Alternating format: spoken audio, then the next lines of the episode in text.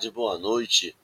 No momento que você esteja vendo esse vídeo, ouvindo este áudio, seja nas redes de podcast, seja no YouTube da vida, seja muito bem-vindo aos companheiros que estão aqui no dia 5 de novembro de 2023, às 7 horas da manhã. Um bom dia especial para Dalva Santos, Nelma Fausto, Sônia Centeno, Vera Generoso, Lia Pires, Vânia Rigoni, Consuelo, Geni, e eu vou ter que parar de dar, citar nominalmente, porque graças a Deus, se eu continuar citando, a gente vai até as 8 da manhã só dando os bons dias, mas eu vou colocar na tela todos os bons dias que a gente recebe. E antes de a gente começar a nossa rodada de bom dia aqui, eu vou fazer nossa audiodescrição para os companheiros que nos ouvem e não nos veem. Nós estamos numa tela retangular do YouTube. No canto superior esquerdo está escrito Café com o Evangelho, com letras pretas e um fundo rosa, uma tarja rosa. Nosso fundo de tela é um, são tijolos na parte esquerda, rosa claro, com alguns grãos de café em cima, e na parte direita, branco, com alguns grãos de café também sobrepostos. No canto inferior direito, nós temos um desenho de uma xícara branca com um líquido de café preto, um desenho de um coração dentro desse, dessa xícara e um desenho de um homem encostado nessa xícara, um homem moreno, de cabelos castanhos escuros até a altura dos ombros, barba, ele está com uma camisa branca, ele está encostado com um braço, outro braço levantado, para nós simboliza Jesus. A tela está dividida em três vídeos, dois em cima e um centralizado abaixo. No canto superior esquerdo estou eu, Henrique, um homem moreno, de cabelos castanhos grandes, preso para trás, uma barba preta, uma blusa amarela clarinha, uma, um fone de ouvido vermelho. Meu fundo de tela está desfocado ele é parede cinza atrás e à minha direita uma parede branca com a leve silhueta de um bicho aparecendo. À minha direita nós temos Ale, Alessandra Closo. Ale é uma mulher branca, de cabelos grisalhos, no topo da cabeça preso para trás, na lateral solto até a altura um pouquinho abaixo do ombro. Ela está com um brinco grande, redondo, amarelo ela usa um óculos de armação redonda, cinza, com uma puxadinha de gatinha para cima. Ela está com fone de ouvido preto.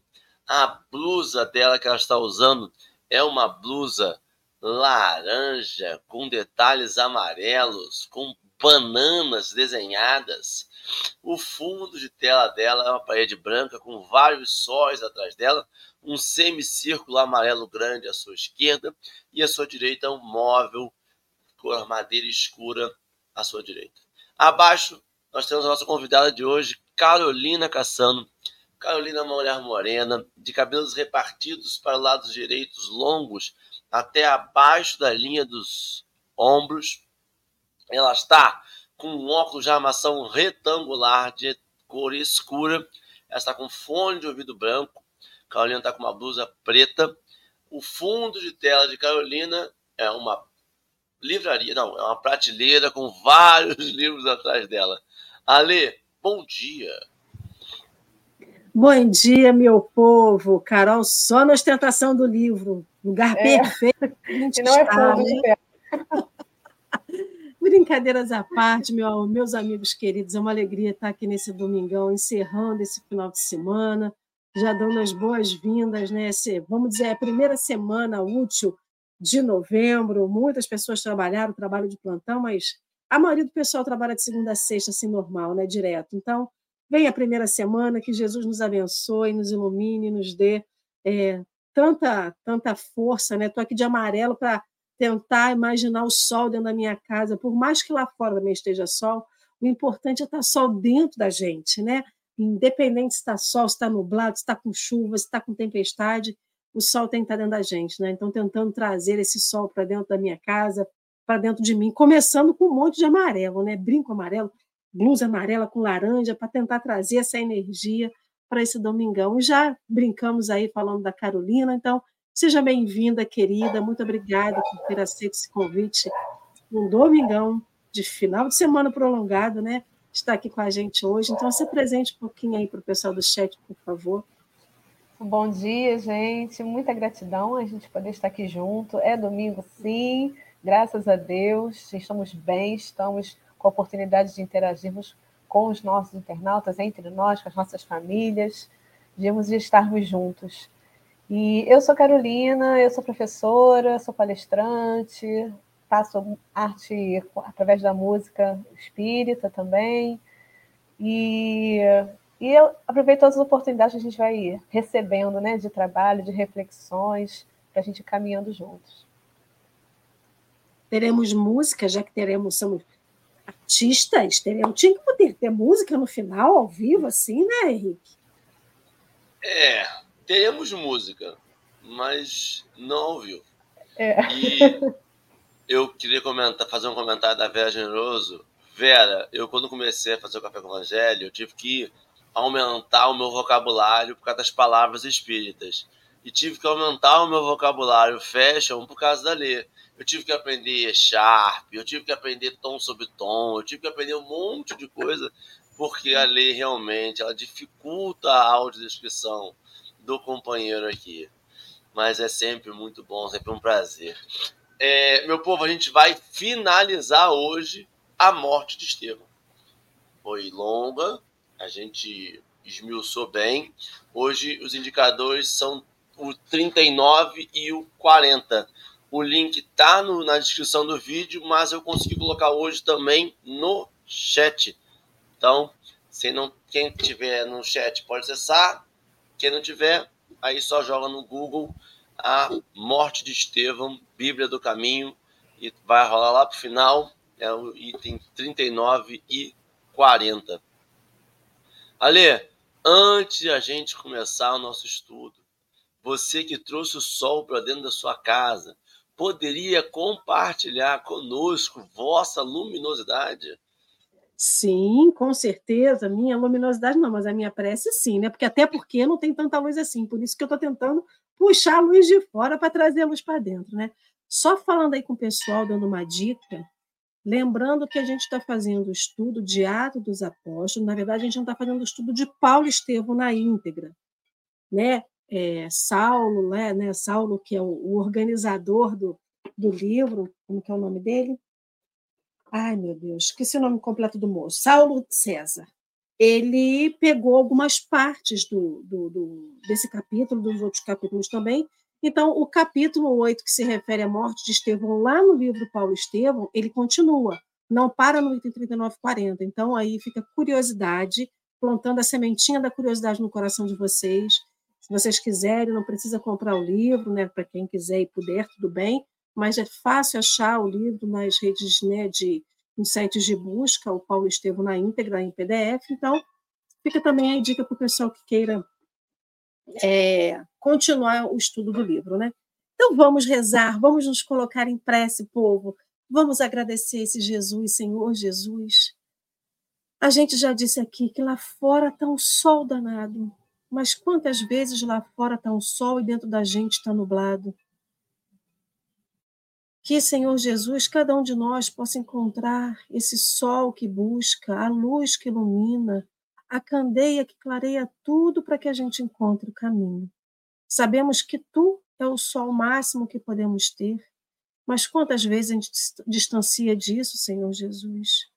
Então, nesse dia, já pegando aí uma frase de Tim Vanessa, a gente só quer fazer, Senhor Jesus, conscienciosamente o que tu queres que nós façamos.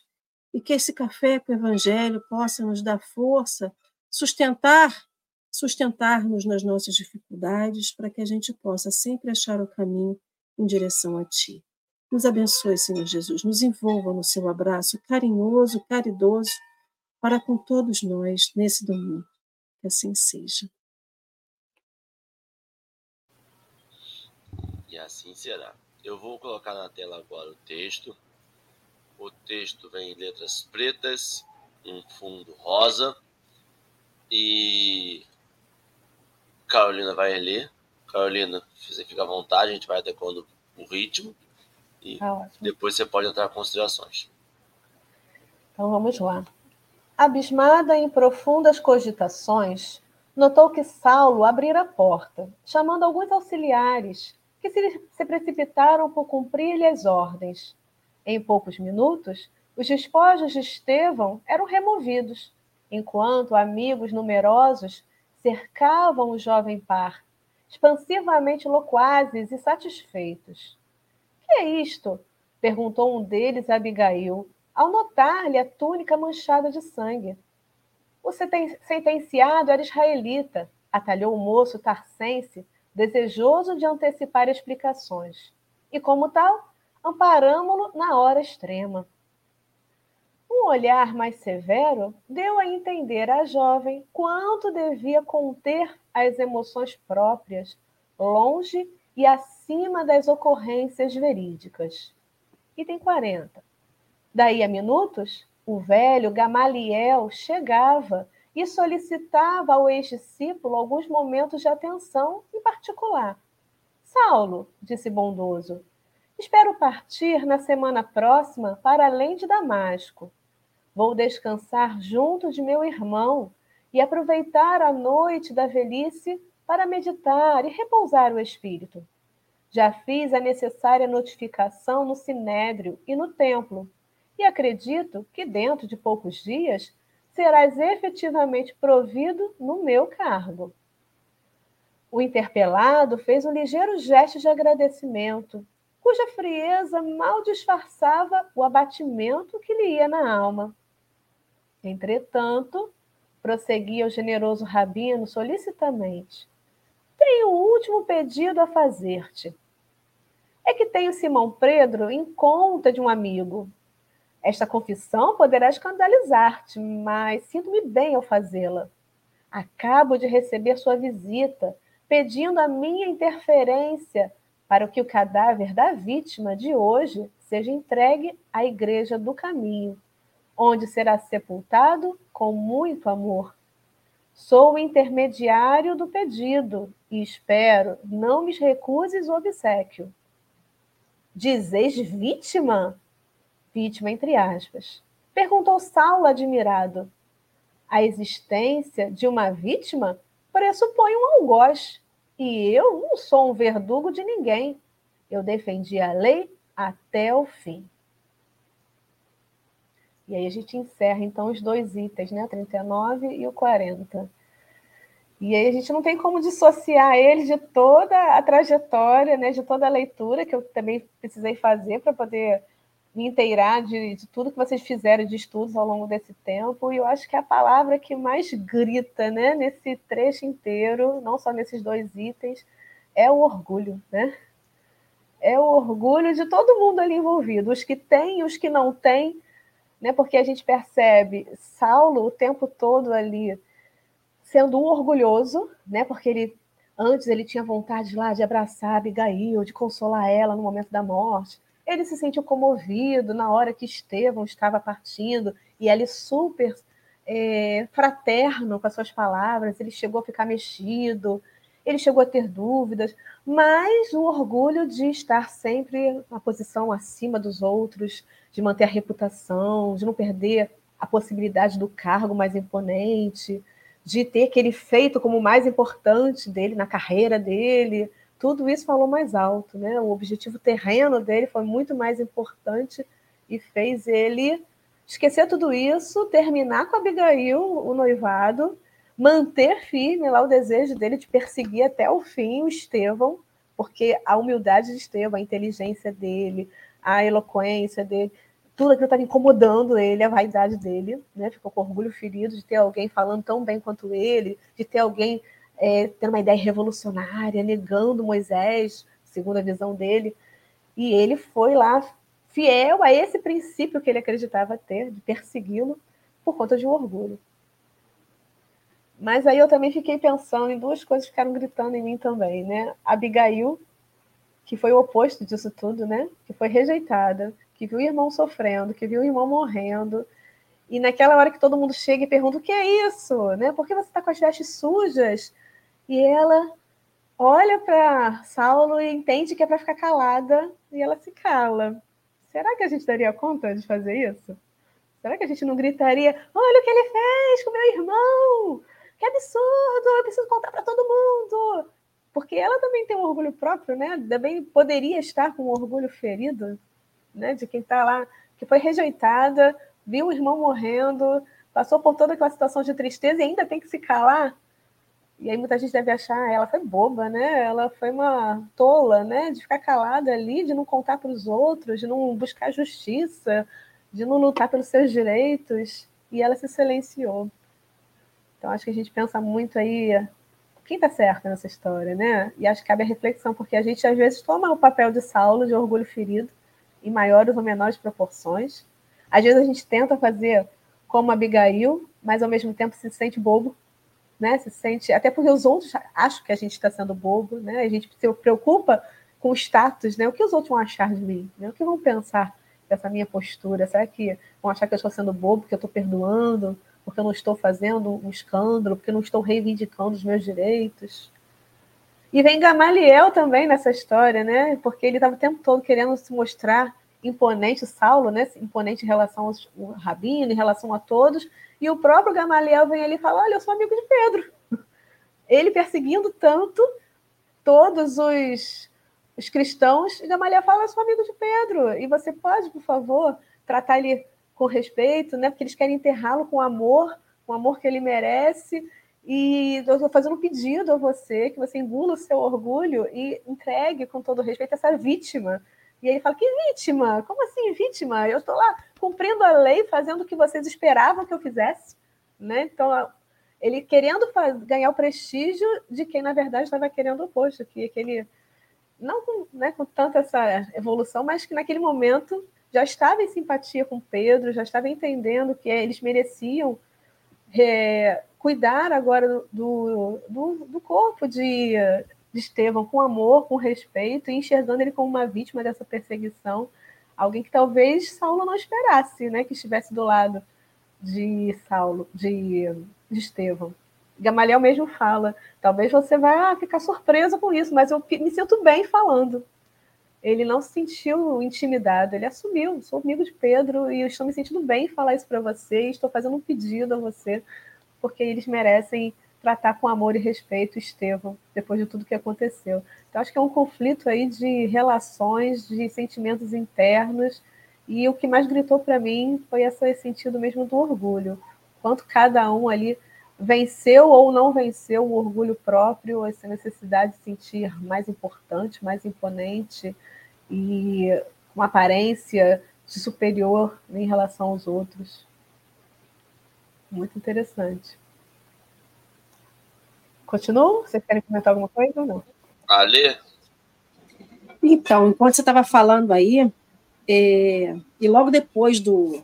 Logo depois que acaba o item, o próximo item, né, o 41, vamos dizer assim, lá do, do livro, é justamente Gamaliel dizendo para Saulo que ele tinha conhecimento, né, que ele tinha começado a pesquisar sobre o carpinteiro de Nazaré e que ele estava tendendo a acreditar nas questões do, do, do, Nazareno, só que ele era muito velho. Ele usa até um, um termo, ah, eu apaguei aqui, eu fechei aqui a página que eu estava lendo. É, ele usa assim, eu estou muito velho ao quebrado, alguma coisa assim, para poder levantar essa lebre dentro do sinédrio. Mas você é novo, né? E, e ele se torna surdo. Não só Gamaliel, que ele tinha conta, e ele se torna surdo a toda essa, essa vibração que tinha em torno dele, né? E aí mostra para a gente que a gente não precisa ter uma deficiência auditiva. A gente não precisa ter uma deficiência visual. A gente não precisa ter o nosso corpo com limitações né, de deficiência, de, de, de ausência de, de possibilidade de escutar e de ver para que a gente se torne surdo e cego. E o quanto a gente se torna surdo e cego com todas as possibilidades que a gente tem na vida, né? Então, é, eu estava tentando achar aqui no livro do no Evangelho segundo o Espiritismo aquela parte que fala do ego, da, da vaidade, que fala né, que é o, é o mal que a gente tem, é o pior mal que a gente tem, né? É o contraponto de tudo aquilo que a gente precisaria ter para ser um homem de bem, para ser um homem perfeito, né? E, e o quanto que Saulo rejeitava tudo isso. O quanto é que Saulo rejeitava tudo isso. Então, ele passa esse momento, é, é, a gente diz que isso é uma culminância, né? Todo essa, esse processo do, do encerrar, do processo de encerramento, é, é despedida de um amor, é a frustração de expectativa, é você vendo que você quer muito alguma coisa, mas você não tem coragem de. Faltava coragem, faltava coragem para Saulo para poder ir contra tudo e contra todos e viver aquele amor por Abigail que talvez o resgatasse. Faltava coragem a ele de ouvir Gamaliel, que para ele era o seu mentor na terra. Era aquele que o orientava, aquele que guiava, aquele que, que mostrava o caminho da verdade. E lá no livro do. Lá no Evangelho, eu estava aqui lendo sobre. Eu não vim destruir a lei, né? É, lá no Evangelho diz né, que a autoridade do homem precisava apoiar-se na autoridade de Deus, mas só a ideia de um Deus terrível para, podia impulsionar criaturas ignorantes, em quais ainda pouco desenvolvido se encontrava o senso moral e o sentimento de uma justiça reta. Então, como essa lei de Moisés, que todo mundo julgava naquele momento, na época ainda do Cristo, né, como a, deu, como a lei única, é, e ela encontrava eco em muitos corações ainda, é, presos nessa questão da justiça pelas próprias mãos, né? Está muito diferente hoje em dia? Não está diferente hoje em dia. A gente tem a lei de Deus, a gente teve Jesus transformando um monte de coisa e a gente ainda quer pegar com as nossas próprias mãos, voltando no tempo, né? como na, na época dos hebreus, que, se, que, saíram para procurar, né? ficaram 40 anos no deserto, e era preciso essa lei para dizer assim: tenham calma. Era um jeito de a esse povo que estava ainda muito aquela energia primitiva que a gente ainda vivia, na reverberação daquela energia primitiva que a gente vivia. Então, o quanto que a gente fica tentando prender com as nossas próprias mãos coisas que já não são mais nossas. A gente está com fone de ouvido do, do, do Silvio do Sim, não, né? Daquele ficava aquele fone que botava para a gente ficar surdo. Você quer isso? Sim! Você troca por isso? Não! Só que a gente está totalmente livre. O nosso aparelho auditivo, o nosso aparelho auditivo espiritual está livre. Não é só os ouvidos da carne e dizendo sim ou não para a gente, a gente ainda está insistindo no não. Nesses nãos que a gente recebe diariamente, né? Você quer se modificar? Não! Você quer reforma íntima? Não! Você quer pegar com as suas próprias mãos e, e apertar o pescocinho do amiguinho? Sim! Então, assim, a gente tem meme na internet dizendo que a gente queria resolver problema que nem criança, mordendo o amiguinho se jogando no chão e achando que é minhoca, se batendo no chão. Então, assim, tem dia que a gente está cansado, tem dia que a gente está cansado.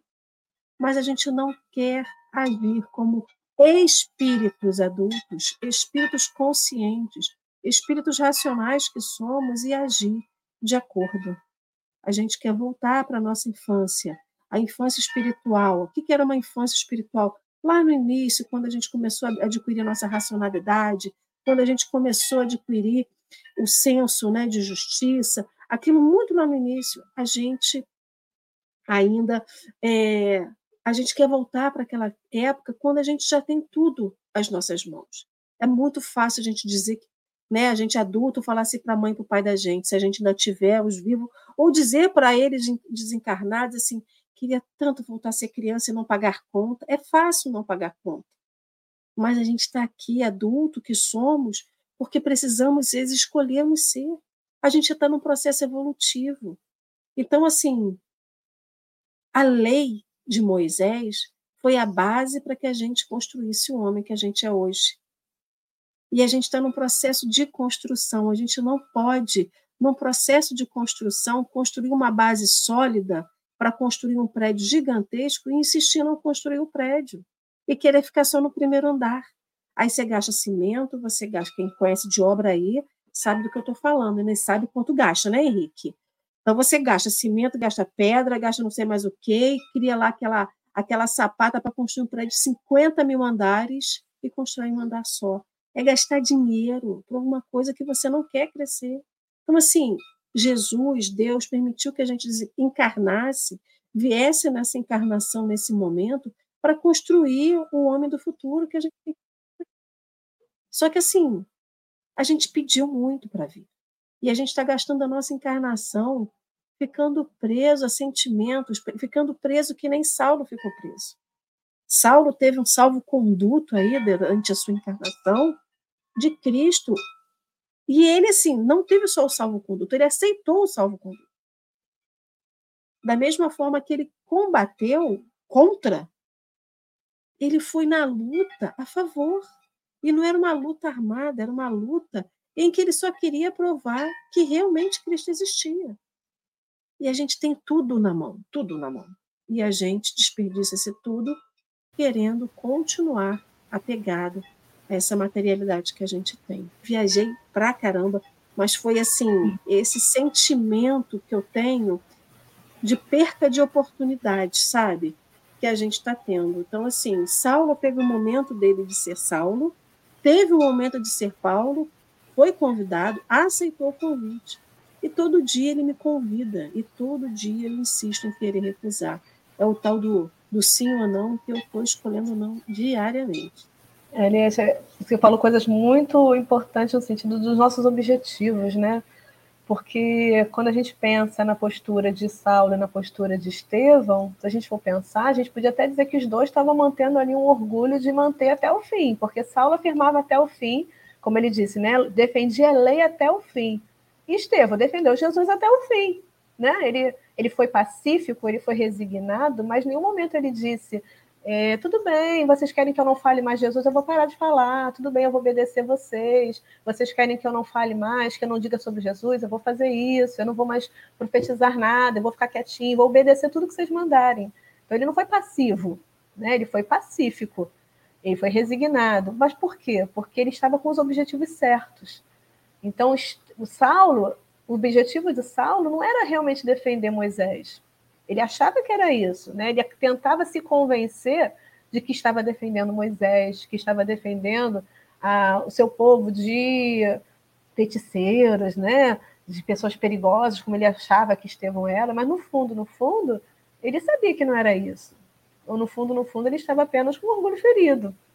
E acho que é essa pergunta que a gente precisa fazer quando a gente vai agir, quando a gente vai falar, quando a gente vai gritar, né? Sim, não, que a gente possa realmente pensar que realmente eu quero com isso. E é o exercício de se conhecer, né? De conhecer o que te move, o quanto você ainda tem de orgulho dentro de si, para a gente perceber, ah, estou sendo orgulhoso. Não, no fundo, no fundo, eu não estou querendo dizer uma verdade para ajudar o meu amigo. Eu estou querendo dizer uma verdade porque eu estou com aquilo engasgado, porque eu estou me sentindo afrontado. Então, se o Saulo tivesse feito essa análise, talvez ele tivesse percebido que não, eu não estou defendendo Moisés. Apesar de Moisés defender realmente a justiça, né? defender é, uma outra visão que Jesus veio depois transformar, né, numa justiça amorosa, né, numa misericórdia, mostrar um outro caminho. Então ele estava defendendo realmente alguns princípios da época, mas o principal motivo dele não era esse, a motivação verdadeira era o orgulho próprio. E no caso Estevão, não. Ele também estava defendendo seus princípios até o fim, mas ele estava realmente defendendo o amor de Jesus, realmente tentando pregar isso. Fala, Henrique, quer falar?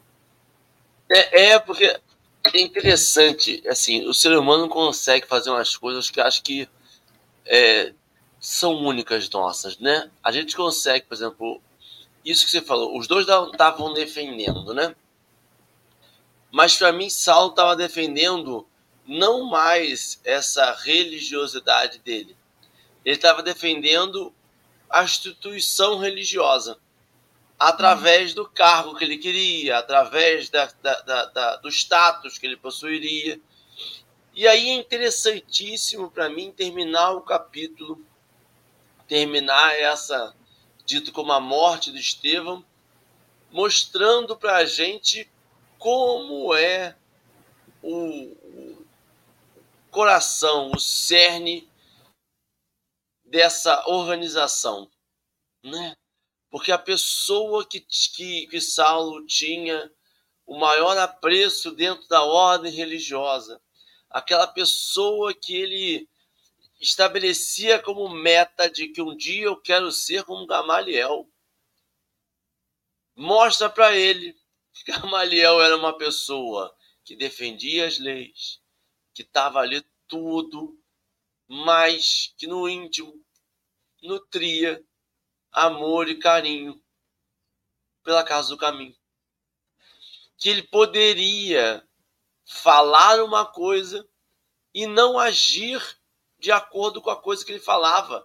É um, é um sabe, é uma destruição de um mito. E aí a gente olha e fala assim, mas isso é lá atrás, né? Quantas vezes, olha, eu vou falar de, daqui do meu universo.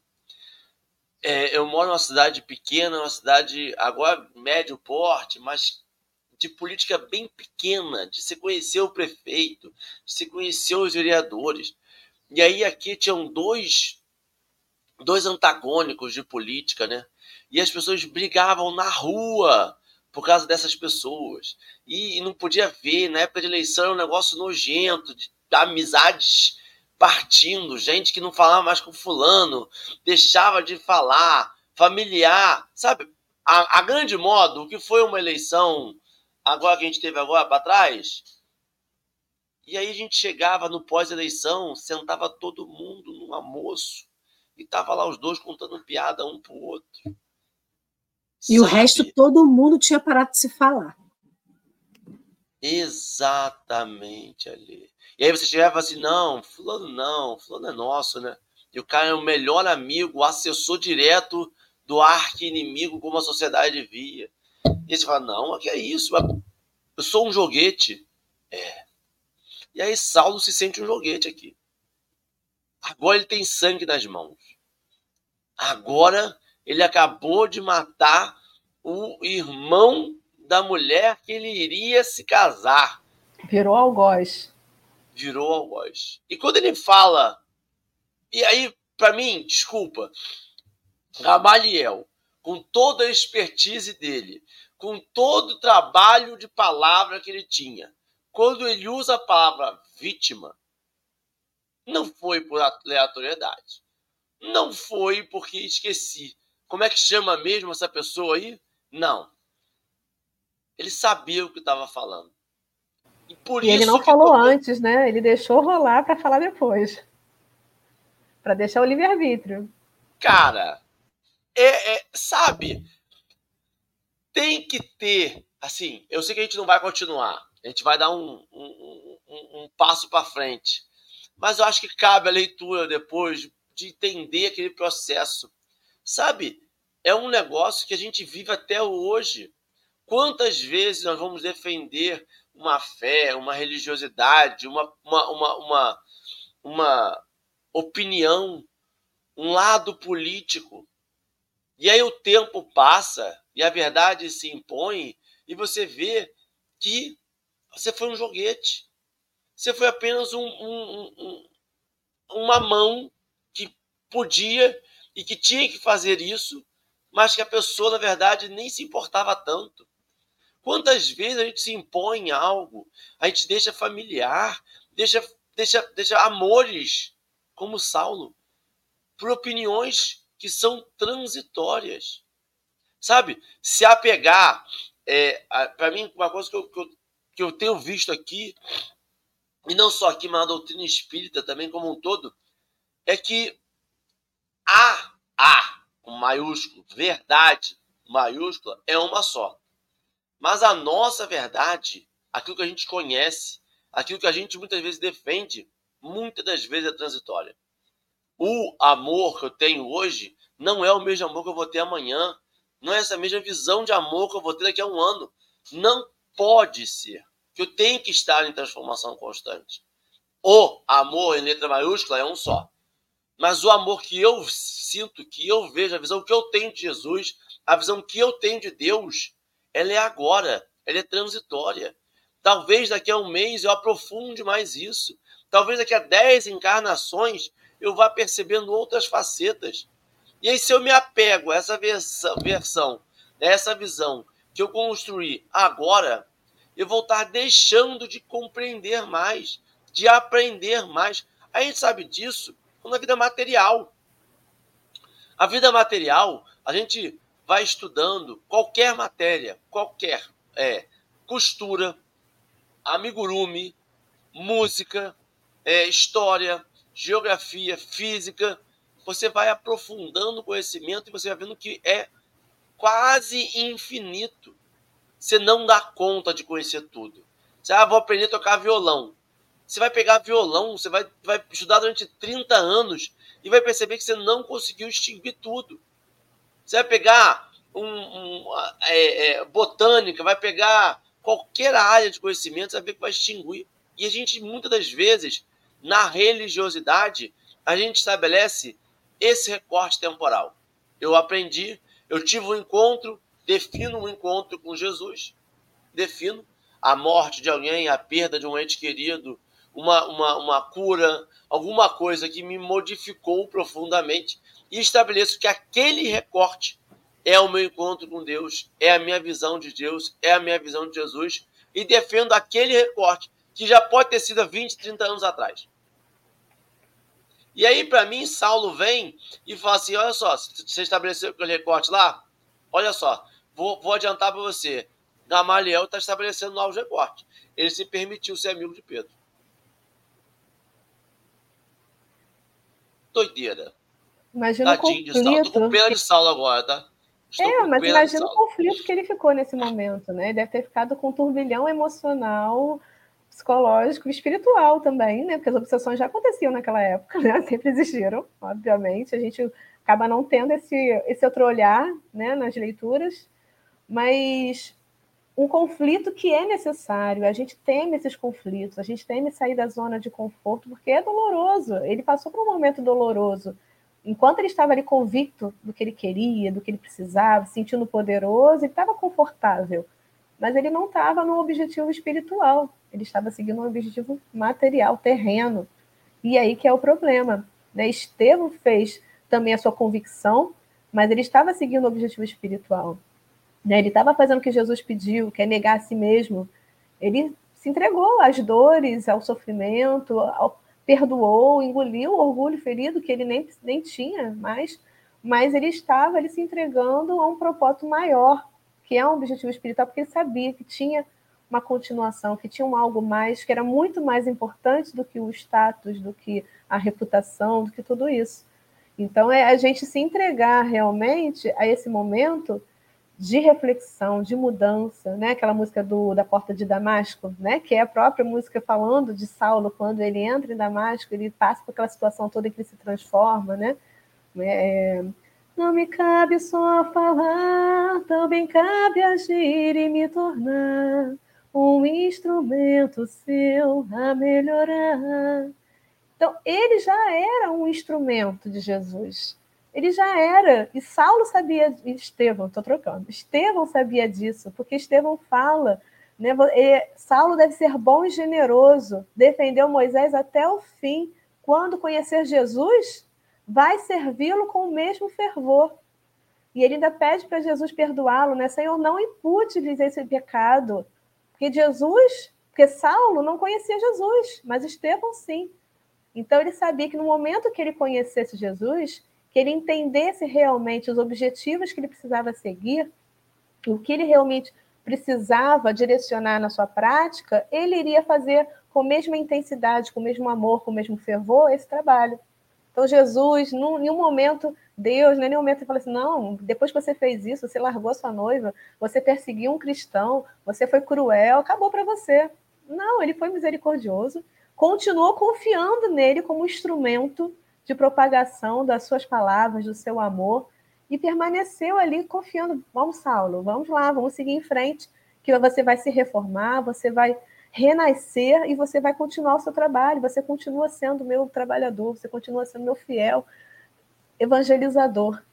Então, para a gente, então, né, a gente continua nessa jornada também, mas a gente precisa fazer esse trabalho de ser um instrumento melhorado, da gente fazer essa reforma íntima, da gente perceber o meu objetivo nesse momento em que eu vou falar com um amigo, no momento em que eu vou intervir numa manifestação, que eu estou lá no meio de uma confusão, essa minha atitude, ela me faz me tornar mais próxima de Deus ou mais distante de Deus? Eu estou seguindo o objetivo espiritual ou terreno, pessoal? Eu estou fazendo uma ponte entre mim mesmo e os meus amigos espirituais? Eu estou botando um muro? Então, é essa pergunta que eu tenho feito a mim mesma, né, em todas as situações, porque às vezes a gente faz que nem Saulo, a gente está convicto de que está fazendo certo, que está defendendo a lei, né, como ele disse, que está seguindo o princípio correto, mas se a gente vasculhar o nosso íntimo, se a gente vasculhar as nossas intenções, a gente percebe que o objetivo não é um objetivo espiritual verdadeiro, que aquilo não vai nos aproximar mais de Deus, que aquilo não vai ser uma ponte entre a gente e aquela pessoa, entre a gente os nossos amigos espirituais, entre aquelas duas pessoas que a gente está lá se metendo na conversa, que a gente está fazendo uma fofoca, uma intriga, a gente não está sendo ponte, a gente está sendo muro, então a gente está se afastando de Deus, a gente está seguindo o objetivo terreno, então não é por aí. Então eu tenho seguido isso como um leme, porque a gente fica confuso mesmo, né? Quando a gente lê lá, né, Abigail se silencia e Estevão, né, renuncia a tudo e fala tudo bem. E a gente fica em conflito muitas vezes. Será que a gente faria isso? Será que a gente gritaria aos quatro mundos que a gente foi injustiçado, que aquilo não está certo? Então é difícil para a gente ainda. O orgulho ainda é uma chaga muito forte na humanidade e provavelmente a última que vai ser resolvida. Então não adianta a gente achar que a gente está livre desse orgulho, a gente está vivendo com ele. Mas a cada situação e acreditando que a semente vai germinar no momento certo, acreditando que a gente está num processo em que a gente não está sendo condenado, em que a gente tem a oportunidade sempre de se melhorar, continuamos sendo amados, muito amados, independentemente do que a gente faça, a gente continua sendo muito amado e continua tendo chance de se melhorar. Mas precisamos nos modificar a cada ato, refletir a cada ação o que pretendemos realmente com isso. Vamos nos aproximar ou nos afastar de Deus? E aí a gente vai caminhando, errando e acertando, né? Faz parte. Mas aceitando esse momento de conflito, como Saulo aceitou, de dor interna, de mudança dos princípios, das, dos objetivos, mas para a gente buscar uma melhoria, sair da zona de conforto. É uma dor necessária, né? Enquanto, não sei se foi você, o Henrique, que comentou sobre, acho que foi Henrique, sobre essa questão de, de Saulo estar defendendo uma, religi uma religião, foi o que você falou, né, Henrique? Defendendo ali a religiosidade, o, o que ele acreditava, né? E aí eu lembrei da questão da fé cega, da fé, da fé raciocinada. E lá no Evangelho segundo o Espiritismo ele fala, né, que nada examinando a fé cega aceita sem verificação assim o verdadeiro como o falso. E a cada passo se choca com a evidência e razão. Levado ao, ao excesso, produz o fanatismo. Então, o que a gente via em Saulo, né? a gente via um fanatismo. E aí eu fiquei me pensando se passou em algum momento na cabeça daquele homem, naquele, naquele momento, talvez ele não tivesse mais defendendo nem a religião, nem o sinédrio e nem nada. Ele estava def defendendo o que ele achava que era correto, defendendo as suas verdades, né? Fala, Henrique. Mas é, ali, aí eu vou dizer para você, é uma pessoa que, que, que, ainda é muito Saulo. Há uma fusão. Há uma não, sim, mistura. você não consegue. Ele, é... Você não consegue dissociar. Não, não, né? não consegue. E aí, assim, ele defende o Sinédrio, ele defende a lei de Moisés e ele defende fortemente, é muito forte para mim, a visão de que ele defende a verdade que ele interpreta da lei. Né? Como a gente também defende o que a gente interpreta da lei. Isso não está muito diferente, né? Só que eu fiquei pensando, Henrique usou a figura da, da, da política, né? Quantas vezes, aí pegando não só a política, mas pegando as nossas vidas, quantas vezes na nossa humilde existência, né, parque existência, porque dentro do que a gente pode viver, o que a gente já viveu até agora aí, quase 50 anos no meu caso, menos para vocês, o que a gente já mudou de opinião ao longo do caminho. Quantas vezes a gente teve que usar o nosso raciocínio, da mesma forma que a fé raciocinada, né? Aquela fé que pondera, aquela fé que olha, que observa, que pensa, que raciocina. Quantas vezes a gente teve que usar a nossa fé raciocinada para que a gente pudesse uh, usar o nosso raciocínio para que a gente pudesse ponderar e saber para qual lugar que a gente ia? Quantas vezes, quando a gente não tinha tanto esclarecimento acerca de algum tema, não só da, da doutrina espírita, mas de outros temas da nossa vida, a gente teve que falar assim, não, realmente, tem alguma coisa, parava, tem alguma coisa que não está certa aqui. Ou seja, a gente tem a oportunidade diariamente de rever os nossos atos. A gente tem a oportunidade constante de falar assim: eu tinha essa opinião, mas agora eu não tenho mais. E a política, esse, esse gancho que o Henrique falou da política é muito interessante, porque amizades se desfizeram, relações pessoais muito fortes e íntimas se desfizeram, famílias não conseguem mais se juntar em momentos de harmonia por questões é, de que eu estou certo e só eu estou certo e acabou, então, ponto final, e você tem que aceitar que eu estou certo. Né? Então, me traz esse sentido daqui de Paulo, né? de Saulo, na verdade, né? que toda, tudo foi dado para ele e mesmo assim ele não quis rever. E aí, voltar atrás no que a gente acha que é certo é necessário. Não é, e não é vergonhoso a gente dizer que a gente errou. Não é vergonhoso falar assim: olha, Henrique, eu achei, naquele momento que eu te disse isso, eu acreditava com todas as minhas forças naquilo. Hoje eu não acredito mais. A gente, a gente tem orgulho, a gente tem medo, a gente tem vergonha de chegar e dizer assim: eu estava errado. Ou naquele momento eu achei que estava certo, hoje eu vejo que eu estava errado. Então não é sobre o momento que a gente diz que a gente estava certo, mas é quando a gente enxerga que aquilo não é correto, é, é enxergar isso. Porque hoje eu acredito na doutrina espírita, mas teve um momento que eu não acreditei. Já teve um momento que eu acreditava em outra situação. E estava errado naquela época? Não estava, porque era o que eu acreditava. E eu vivia aquilo dentro do meu universo, do universo da existência do espírito Alessandra, que hoje é Alessandra, aquilo era um equívoco. Mas eu ajustei o que eu podia fazer. É voltar para o caminho. E é sobre esse voltar para o caminho que a gente se perde ao longo da vida. Então, era vergonhoso para Saulo, naquele momento, voltar atrás e falar assim: nossa, eu estava errado, eu fiz uma vítima, eu matei alguém. Jesus, eu não fico imaginando o que, que é isso. Eu mato barata sem pena, gente. Eu mato mosquito sem pena. Se a barata não estiver me incomodando na rua, deixa ela seguir. Mas assim, eu não consigo, né, matar um cachorro. Não tem sentido para mim. Imagina matar uma vida, tirar a vida de alguém igual a mim. Então, naquele momento, Estevão era uma vítima. E a consciência dele caindo a ficha era assim: eu tive a oportunidade de parar e não parei. Gamaliel teve a oportunidade de parar aqui, ele deixou correr frouxo em algum momento. Lá atrás a gente estudou um pouco disso. Gamaliel falou assim: eu dei a oportunidade a ele. E ele tomou essa decisão.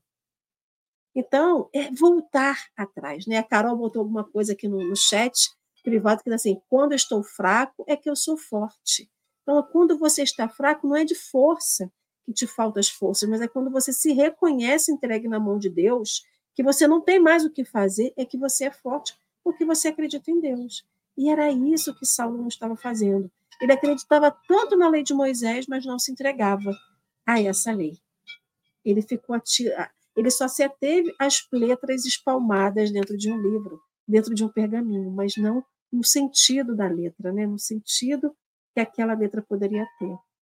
E essas foram as minhas considerações finais, porque eu já falei demais, Henrique. Me salva. Ale, você falou um negócio importantíssimo que me veio na mente a responsabilidade dos dois lados. Porque eu só consigo voltar, eu só consigo admitir é, que eu errei, que aquilo ali talvez não fosse o correto, se o meu meio se as pessoas que convivem comigo permitem isso. O que eu quero dizer com isso, Ale? Se os dois lados são muito enfáticos se os dois lados são intransigentes, é muito difícil eu reconhecer para uma pessoa intransigente que eu errei. Sabe por quê? Porque eu acho que aquela pessoa vai me subjugar. Porque eu subjugaria. Se a outra pessoa também é enfática, defendendo o lado dela, e aí nós estamos falando de sobre defender lados, não é sobre silenciar. Aquilo que eu acho que Carol ou Ale falou, né? Que é falar, mas sabe, ser pacifista. Você pode expressar a sua opinião sem condenar o outro. É difícil, mas é possível. E aí eu só consigo voltar, eu só consigo chegar para ali e falar, Lê, eu acho que você estava certa. Se no momento que eu expressei minha opinião, estando errado, a Ale não, não me mandou para lugar nenhum. A Ale não, não desfez a amizade. A Ale não me quis mal. Porque se ela me viu como um inimigo, dificilmente eu vou me abrir. E aí, talvez por isso, Gamaliel esperou tudo para dizer para Simão, para Saulo, lá embaixo, no final, para dizer: Eu até me sentiria mal, mas agora eu me sinto bem falando com você. Né? Eu poderia escandalizar, mas me sinto bem ao fazê-la. Porque já percebeu ali, depois de tudo, que Saulo tinha mudado. Tinha um arrependimento. E aí ele consegue se conectar com Saulo. E muitas das vezes a gente é o, o infelizmente, olha que loucura, né? Nós que defendemos um lado A ou B, a gente se torna o impeditivo desta pessoa ver a verdade, ver como a gente quer ver, porque a gente defende com tanto afinco, com tanto, com tanta saulicidade, com tanto como Saulo, sabe, que às vezes a pessoa tende a manter uma posição por orgulho também. Não sei. Carol, já foi em considerações finais. Tá com você. Eu queria enfatizar essa questão, então, da ponte, realmente, da gente sempre lembrar disso, de sermos pontes entre nós e os nossos amigos espirituais, entre nós e Deus. Porque nessas situações, como o Henrique falou, das brigas, das confusões, se a gente está com o nosso coração voltado para o bem, para o amor, para a paz, mesmo que o outro não nos escute, mesmo que o outro não esteja aberto, nós estaremos em sintonia com os nossos amigos espirituais. Eles vão atuar através de nós. E eles vão dar a inspiração correta. Talvez Gamaliel só tenha falado naquele momento que foi intuído a isso. Talvez a espiritualidade tenha. Não o Gamaliel, mas a espiritualidade entendeu que aquele era o momento ideal dele falar. E induziu ele a falar só naquele momento para que a terra já estivesse um pouquinho mais fértil, para aquela semente poder realmente começar a germinar em Saulo. Então, se a gente abre o nosso coração para agir da forma correta, em oração, com bons pensamentos, com boas vibrações, controlando a nossa cólera, o nosso orgulho ferido. É difícil, sim, mas é uma tarefa diária, necessária. A gente começa, começa a conseguir se modificar, se conhecer, conhecer os nossos mais tendências para serem modificadas e também ser esse instrumento melhorado para que eles possam agir no momento certo, da forma certa. Então, talvez o irmão não escute, talvez ele não respeite, talvez ele não aceite, mas em algum momento futuro, se a gente tiver com esse foco, essa semente vai germinar. Ela, ela toca o coração, né? E a, a música até que vai ser a nossa música final, ela se chama Luz no Caminho. E ela fala sobre essas relações que nós temos uns com os outros, onde no momento eu estou irritado, eu estou num momento de sofrimento, como Saulo teve, e a gente está afrontando o outro, a gente está irritando, e a gente quer o perdão, e a gente quer ser amado. E ao mesmo tempo, numa outra situação, a gente está bem, mas é o outro irmão que está em conflito e está tentando nos agredir, está tentando nos afrontar. E ele também quer ser amado, ele também quer ser respeitado. Então, o trabalho que nós temos de sermos pontos uns com os outros, sermos luz um na vida do outro, para que a gente possa caminhar junto, porque a tarefa não é fácil mesmo. E com orgulho, se a gente ter, quer ser forte o tempo todo, melhor o tempo todo, a gente não consegue vencer. Mas como Paulo disse, já como Paulo, né? quando eu estou fraco é que eu sou forte. Então, quando a gente abre a brecha para se modificar, se reconhecer, assumir as suas falhas para poder mudar, porque se a gente não conhece as nossas falhas, não tem como a gente mudar, né? A gente não está predisposto a isso.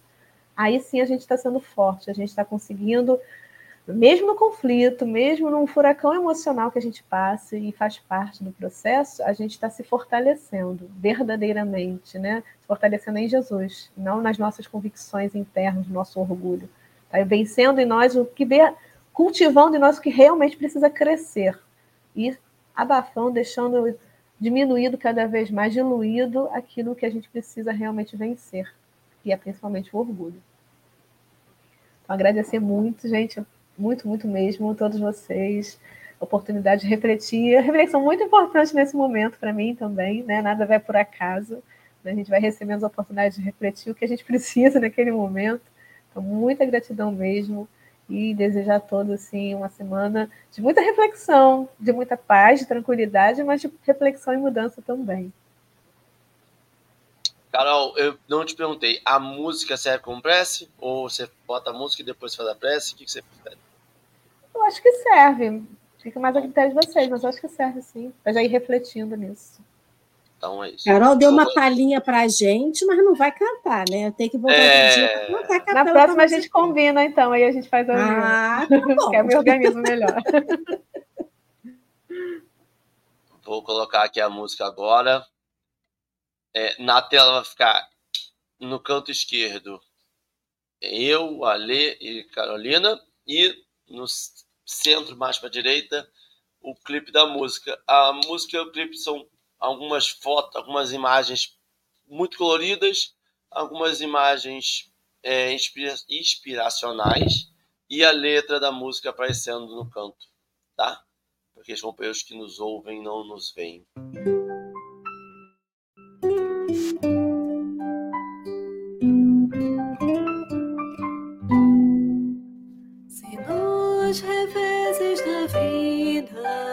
transformo meu olhar.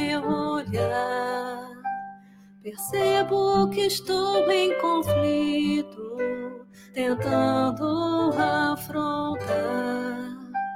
Eu sinto meu mal que me agride, a dor que desejo extirpar, a luta interna que aflige e o amor que desejo ganhar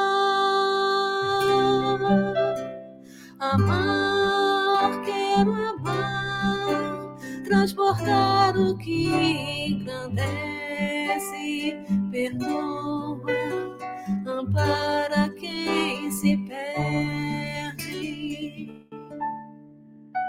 Pois todos somos luz, somos luz no caminho do bem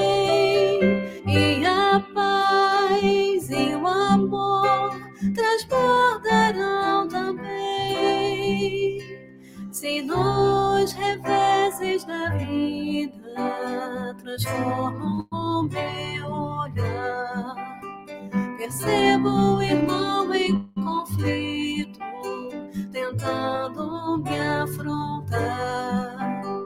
Eu Sinto o mal que o agride, a dor que deseja extirpar, a luta interna que o aflige e o amor que deseja ganhar. Amar, quero amar, transbordar o que engrandece, perdoar amparar quem se perde. Pois todos somos luz, somos luz no caminho